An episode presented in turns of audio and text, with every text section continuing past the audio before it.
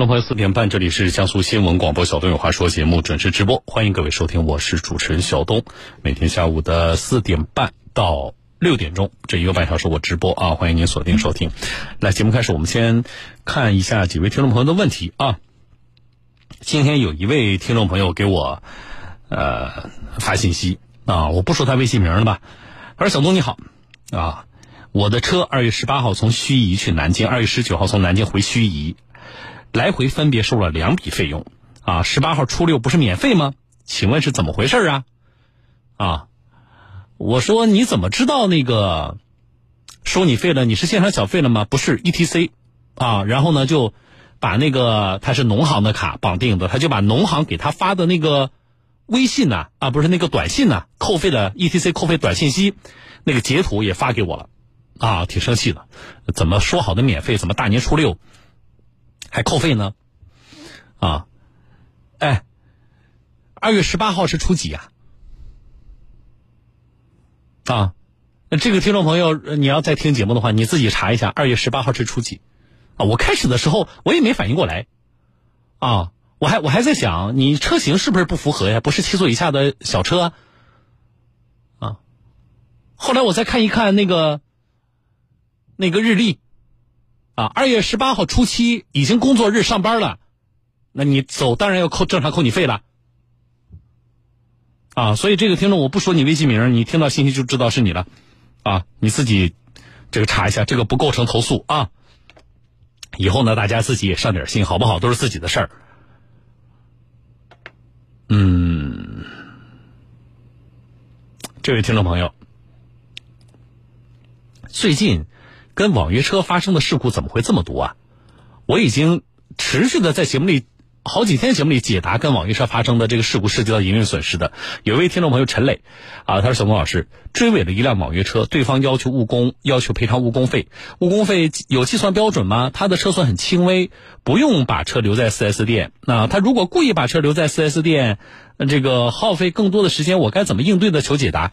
啊，两个原则，第一。”误工的必要性，你要判断的，啊，就是这个没个标准，撞成什么样子，应该修几天，这个没个标准，对吧？那么你认为，我这个追尾也不重，这个车不需要留在 4S 店，那么有可能人家车主认为我这个地方就是要修，但是修 4S 店给的方案至少在 4S 店留两天，所以你要实事求是的，呃，作为全责方来说啊，作为无责方来说，我们实事求是；作为全责方来说，你自己也有个判断。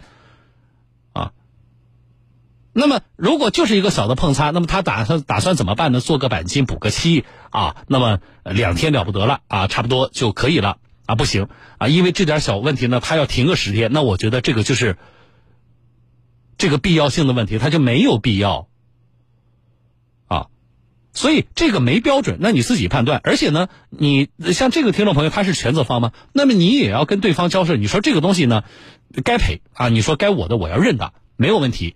可是，啊，你说呢？这个也没个标准，啊，那你这个我觉得挺挺轻的。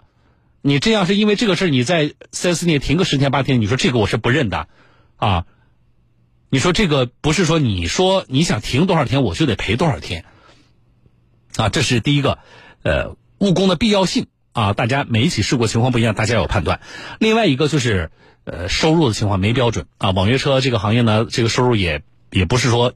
呃，这个打卡上班一天就多少钱啊？每天收入可能也不一样，也有浮动啊。所以那怎么办呢？你比如说，你让对方提供是一个月甚至更长时间三个月的啊，他的收入的证明。这个证明那天我们有听众朋友是网约车驾驶员告诉我说，小东就是一天一结嘛啊，那个滴滴平台的后台都能够看到。好了，那你是提供一个月还是三个月的？然后呢，你们是取个平均数还是怎么办？啊，这个也可协商啊，这没标准。啊，但是两个原则，第一呢，就是务工的必要性，大家知道；第二个就是这个收入多少钱要有证明，啊，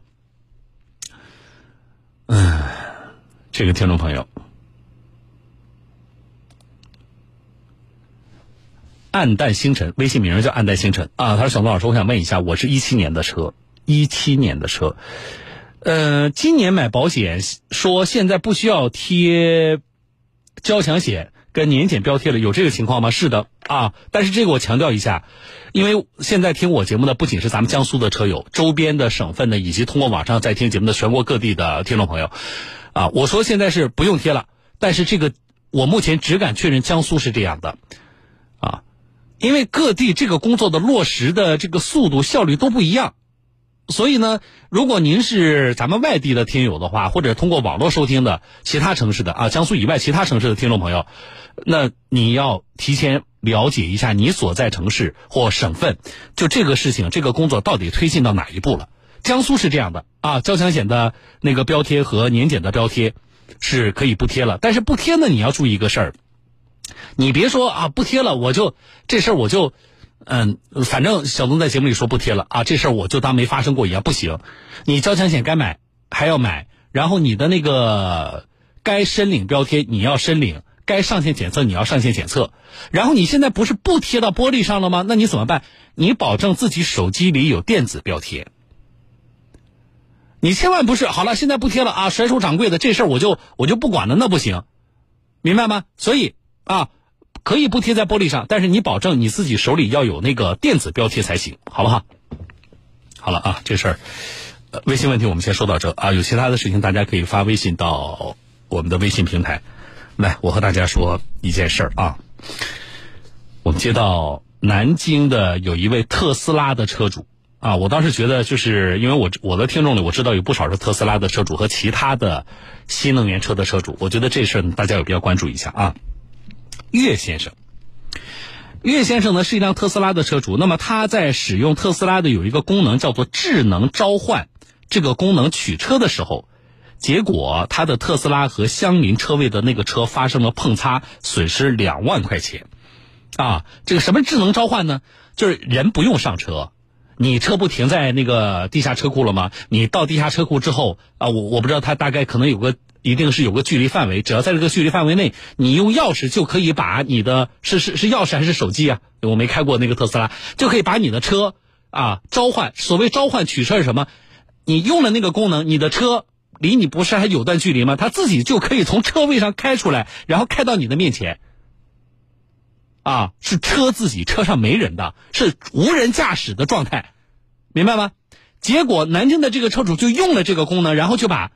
他那个旁边的车位还停着车，把人家车给刮了，刮了两万块钱车损。那么对此呢，他也找了特斯拉了。特斯拉的工作人员表示说，车主使用该功能要承担全部责任。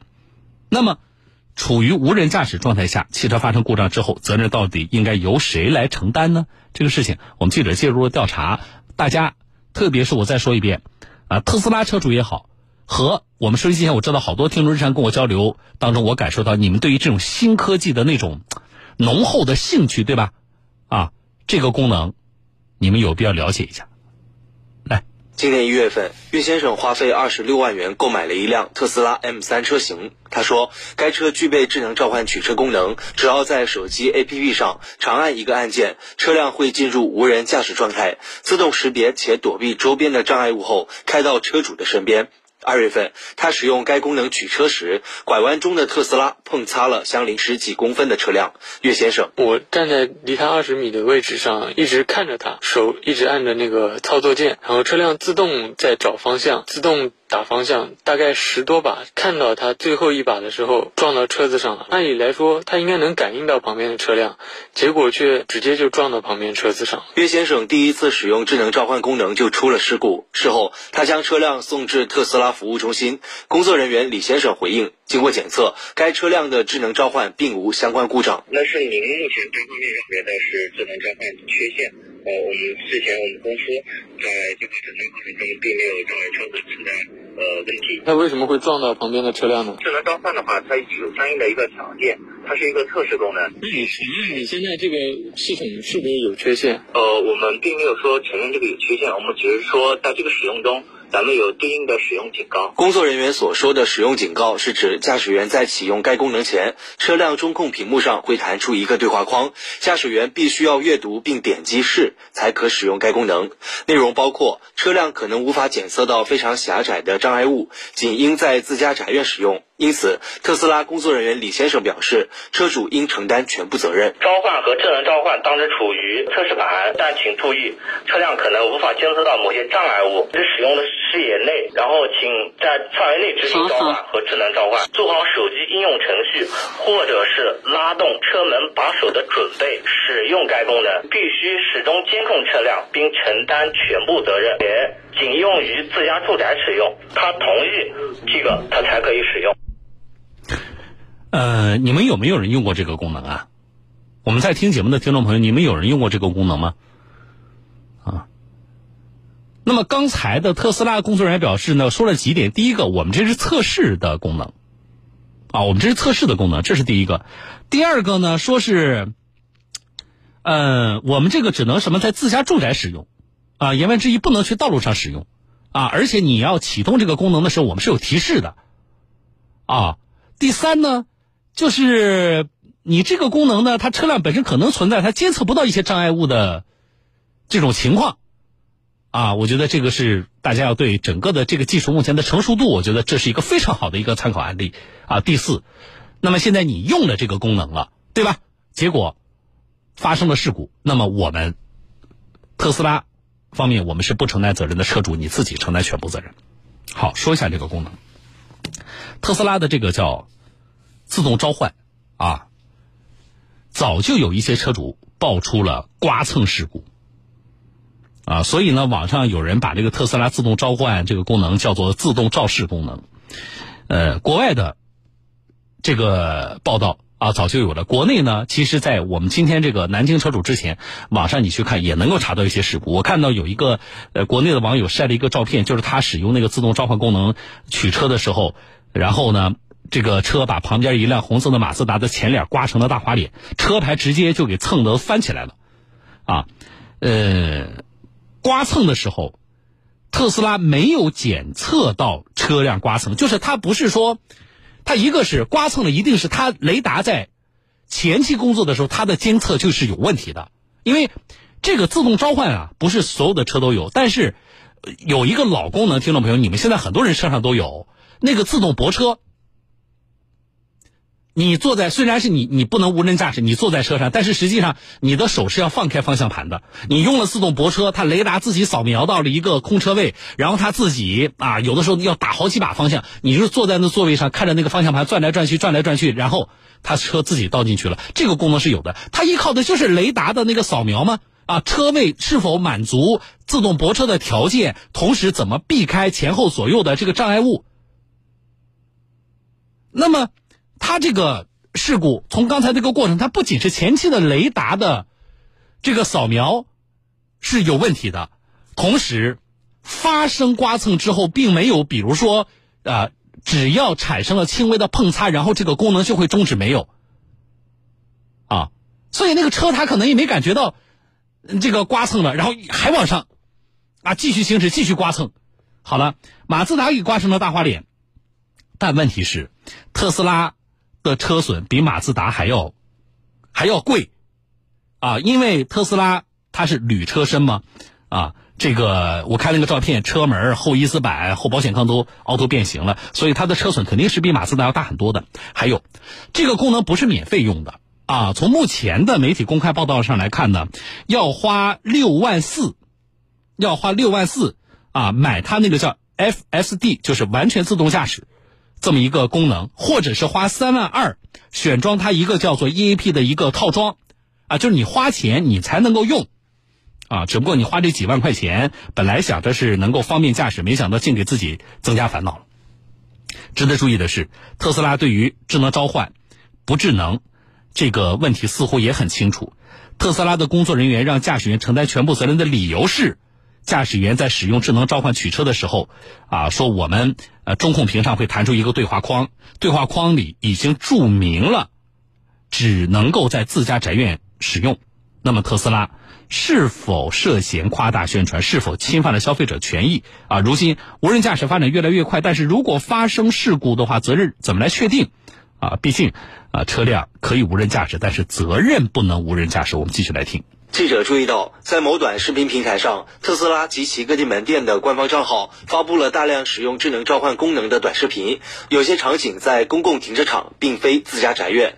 车主岳先生认为，特斯拉在宣传上给消费者做出了示范，还试图通过格式条款免责，这涉嫌侵犯了消费者的权益。他车辆本身有这么多缺陷，还让我使用，然后又让我承担全部责任。他的意思就是让我看到碰撞之前，如果能预判到。那就停止，那肯定是我没有这个神神奇的力量，无法预判的，这肯定是侵犯我的权益的。对此，北京盈科南京律师事务所律师张赛认为，格式条款这个所在制定的过程当中，不能免除自己的义务，加重对方的责任。目前，关于岳先生使用智能召唤功能导致的事故损失，究竟是由车主或者特斯拉方面承担，还是由车辆投保公司承担？岳先生正在处理过程之中。不过，记者发现，针对该问题。保险公司是否理赔？各家保险公司说法不一。第一，车辆它行驶那肯定是人为操控的，那你是你是操控人，那你就相当于是驾驶员啊。这个特特殊情况是属于正常理赔范围内的。这是属于遥控无人驾驶的状态，这种属于免责情况，是不属于责任范围内的，除非你本人在车体内。如果是开开这个车子造成的伤害的话，是赔的。东南大学交通法治与发展研究中心执行主任顾大松认为，当务之急是要从源头上保障无人驾驶汽车的安全性和可靠性，要有行业标准规范、产品许可和质量管理法律法规。其次，要明确无人驾驶的定义。顾大松表示，目前的无人驾驶本质上还是辅助驾驶员驾驶的一种手段，最终的责任人应是驾驶员。驾驶员要做好及时介入或终止的准备。顾大松，所有的车商给这个驾驶员的说明书都会解释，你要在控制的情况下，你来使用这样的智能辅助的功能。其实它最终的定性还是智能辅助驾驶，最终的掌控判断你的接管。这些都是交给驾驶员的。从这个角度判断，应该覆盖在这种驾驶员的这种安安全保险。即使人没有操控，但是以四维这个。车主啊，他是作为驾驶员来来处理这类的问题，不然的话他没法处理。对此，专家建议，汽车生产企业在宣传上要禁止夸大宣传无人驾驶。其次，在告知书上对一些重要内容要尽可能多的对车主起到告知的义务。而车主在使用智能召唤无人驾驶功能前，务必要仔细阅读使用须知，保留相关证据，必要时可向人民法院提起诉讼。好了啊。呃，有听众朋友告诉我说：“小东，我是特斯拉车主，但是呢，嗯，没舍得钱，花个几万块钱买这个功能没舍得。”也有听众朋友告诉我说：“车上有，但是一直没试过。”啊，那如果你打算试一下的话，你还是找一个靠谱一点的地方。啊，那从目前来看呢，这个损失，啊，一个是特斯拉方面不负责，另外一个，保险公司赔不赔，还是个问题。啊，要看这个听众朋友，就是这个车主啊，南京的岳先生他。投保的保险公司的情况，啊，说几点。我们的听众朋友，呃，春卷儿告诉我说，听了那个特斯拉的解释，说笑死我了啊。然后呢，呃，魏大大说真坑，这是拿消费者做消费者做实验吗？然后这个听众朋友叫绿豆糕好吃，他说测试功能不应该被商用。好，我挺同意他的这个说法的。我听下来之后的第一个感受呢，还还不是说责任是，啊，这个刮刮蹭的责任是谁的啊？我直接的感受是这样的，听众朋友，一个不成熟的测试功能，但是注意，它是一个什么呢？它是一个具有一定危险性和社会有可能产生社会危害的这样的一个测试功能。那么。这么快的就以几万块钱的卖给消费者来做商用是否合适？我觉得这是最大的问题。既然技术不够成熟，啊，你你不要跟消费者说，你说我这是测试的，你现在是把它当商品卖给我啊？然后你单方面的说这是测试功能，我觉得这个说法我是不接受的。测试，请在你真正的把它把它推向市场，以商品来销售之前，你要做的事情。你不能够说这个技术，那到底那到底怎么样啊？我们现在也不敢确定，所以呢，我们现在呢就是叫测试。但是呢，我已经把它当成一个独立的商品拿到市场上去交易了。然后有人可能会说了，那小东，那那车主自己买了，那车主自己他愿意使用，人家都提醒了啊，那能怪那个厂家吗？我不这么认为，啊，就是作为汽车厂商和某款软件我举个举个最简单例子，听众朋友，微信经常也搞一个什么测试。啊，我们上一个什么新功能，或者增添了一些什么表情，对不对？我这个内部测试一下，然后它这个所谓内部呢，它是有的用户有，你比如说当时咱们那个开通视频号的时候，有的听众朋友先开通了视频号功能，有的听众朋友晚了好几个月，对吧？但是你这个测试呢，它是不存在我使用不当可能会啊造成事故。可能会造成财产损失，就是你你视频号的功能开通了，你看就看，你不看拉倒吧？或者你愿意拍视频发，你不发拉倒吧？啊，而且就技术本身来说，它是比较成熟的。但是你这个汽车，你说弄一个测试的功能，和某款手机的 APP、某款软件或者说某一个娱乐化的工具，我觉得还是两回事，是不是应该更慎重呢？你这个东西从现在这个案例来看，技术本身是存在问题的，是不够成熟的。那这个时候你把它当商品，而且是一个昂贵的商品推向市场的时候，你依靠你指望什么？你指望啊？那买了这个东西的那些消费者，他们是不是自律啊？他们是不是够专业？我觉得不对。你这不是把风险推给了某一个消费者，你是整个把风险推给了社会。所以我赞成我们听众朋友的观点，就是你目前这个阶段，你这个水平的测试功能就不应该被商用，就不应该作为商品销售。什么叫测试功能啊？你都已经搭载在车上了，我花钱就能买到，这对消费者来说这就不是测试功能，这就是一个成熟以商你你销售的商品吗？所以特斯拉方面对于这个功能，目前啊说所谓的是测试功能，我觉得啊这个说法本身就是有问题的，这是要说的第一点啊。第二点，这个功能以及类似的无人驾驶的一些啊，在一些车上，特别新能源车上的功能是否违法？听众朋友，我觉得，呃，怎么说呢？有有一定争议，或者说有违法的风险啊？为什么？一个是我们国家的道交法里边明确规定，你开车要必须要持证驾驶，明确只有自然人才能够有驾驶证，才能够驾驶车辆。那特斯拉是谁呢？啊，它是一辆车，它在无人驾驶的情况下，你这个车外操纵，怎么去界定啊这种驾驶行为？我觉得这是一个一定会有争议的地方。还有一个什么？道交法里咱们说过，那个电子抓拍曝光的时候啊，你什么情况下，你你你为什么打手机抽烟啊？这种情况下，你可能会被扣分啊。